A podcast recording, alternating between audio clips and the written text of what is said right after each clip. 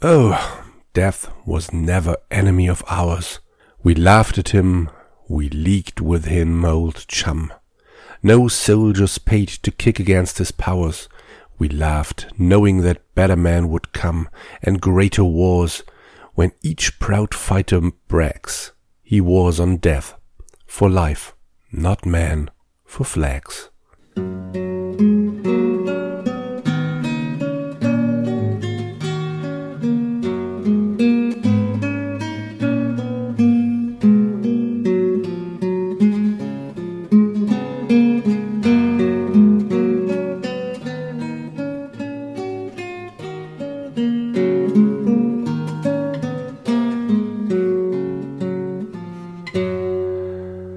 Damit ist der Ton für die heutige Folge des Musikkompotts schon mal gesetzt.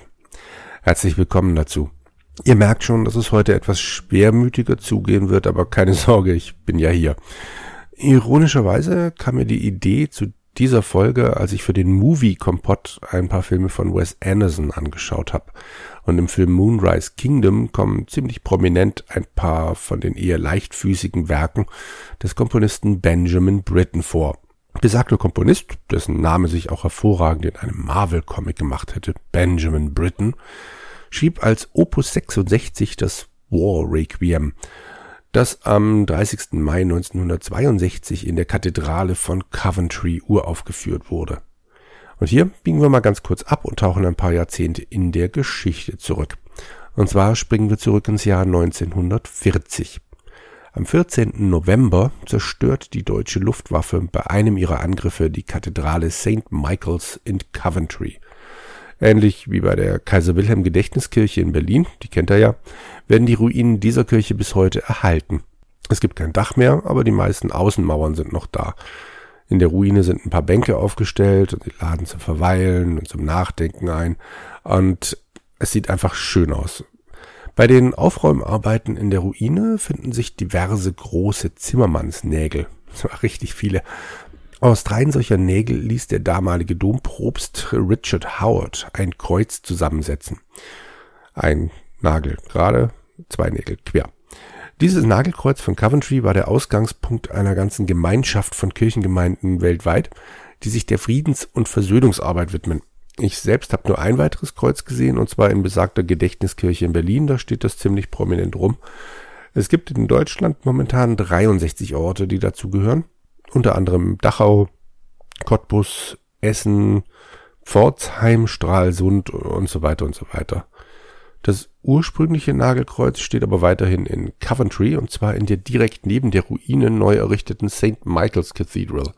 Die sind wirklich aneinander gebaut. Eine zerstörte Mauer ist quasi der Beginn der Außenmauer der neuen Kathedrale. Hier wurde 1962 dann Benjamin Brittons neueste Komposition aufgeführt, eben das War Requiem.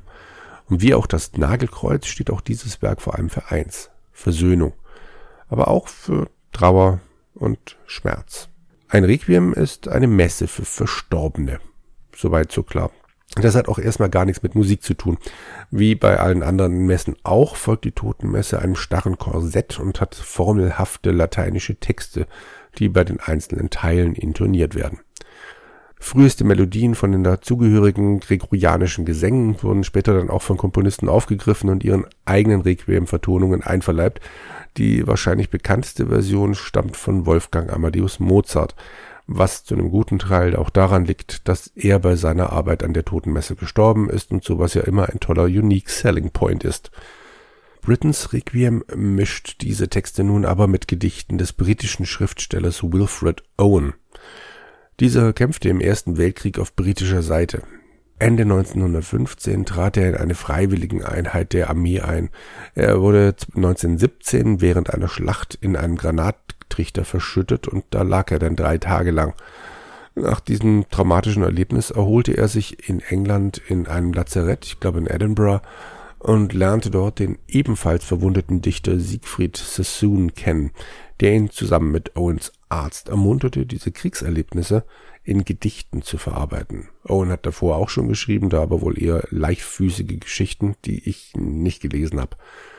Sassoon kehrte wegen seiner Verletzung, es war ein Kopfschuss, nicht mehr an die Front zurück und Owen sah es als seine Pflicht an, an seiner Stadt von der Front zu berichten. Owen starb am 4. November 1918, eine Woche vor dem Waffenstillstand. Seine Lyrik gilt heutzutage als die bedeutendste Kriegsdichtung in englischer Sprache und steht im krassen Gegensatz zu vielen anderen damals verbreiteten Gedichten, die den Krieg eher verherrlichten. Das kennen wir aus deutschen Landen ja auch. Das ist wahrscheinlich mit ein Grund, warum die Gedichte erst im Laufe der Jahrzehnte bekannter wurden und dann immer wieder von Musikern aufgegriffen wurden. Ich habe zum Beispiel gelernt, dass Iron Maiden auf ihrem Live-Album Death on the Road aus Owens Anthem for the Doomed Youth zitieren. Also, was könnte besser passen, um die Schrecken des Krieges mit den Schrecken des Todes zu vermählen, als diese Gedichte? Im War Requiem wechseln die Solisten sich ab, während der Sopran zusammen mit dem Chor und einem ganzen Symphonieorchester die alten lateinischen Messetexte intoniert, werden die Kriegsgedichte von einem kleinen, zwölfköpfigen Kammerorchester und einem der beiden männlichen Solisten, also Tenor und Bariton, gesungen. Das Ergebnis dieses großen Aufführungsaufwands ist ein Wechselbad der Gefühle. Bei mir wenigstens. Und obwohl ein großes Orchester ja durchaus eine Menge, Menge, Menge Lautstärke produzieren kann, bleibt das War Requiem vergleichsweise still. Aber mit seinen anderthalb Stunden Dauer braucht es eine Menge Konzentration beim Zuhörer und Sitzfleisch. Aber es lohnt sich. Brittens Werk wurde explizit auch als Werk der Versöhnung konzipiert. Das Solistenensemble, das dafür gebraucht wurde, sollte das auch verdeutlichen. Die Tenorstelle war wie so häufig bei Britten von seinem Lebensgefährten Peter Pierce besetzt. Das war ebenfalls ein guter Marvel-Name, Peter Pierce. Während der Bariton der Erstaufführung der Deutsche, Dietrich Fischer Diesglaub war, wir reden hier von 1962. Und 1962 sehr besonders, also ich meine, ein Deutscher war ja schon besonders, aber noch besonderer war die Sopranbesetzung. Das sollte nämlich die Russin Galina Wischnewskaja sein. Die sollte diesen Part übernehmen, aber die sowjetische Regierung verweigerte ihr kurzfristig die Ausreise nach England.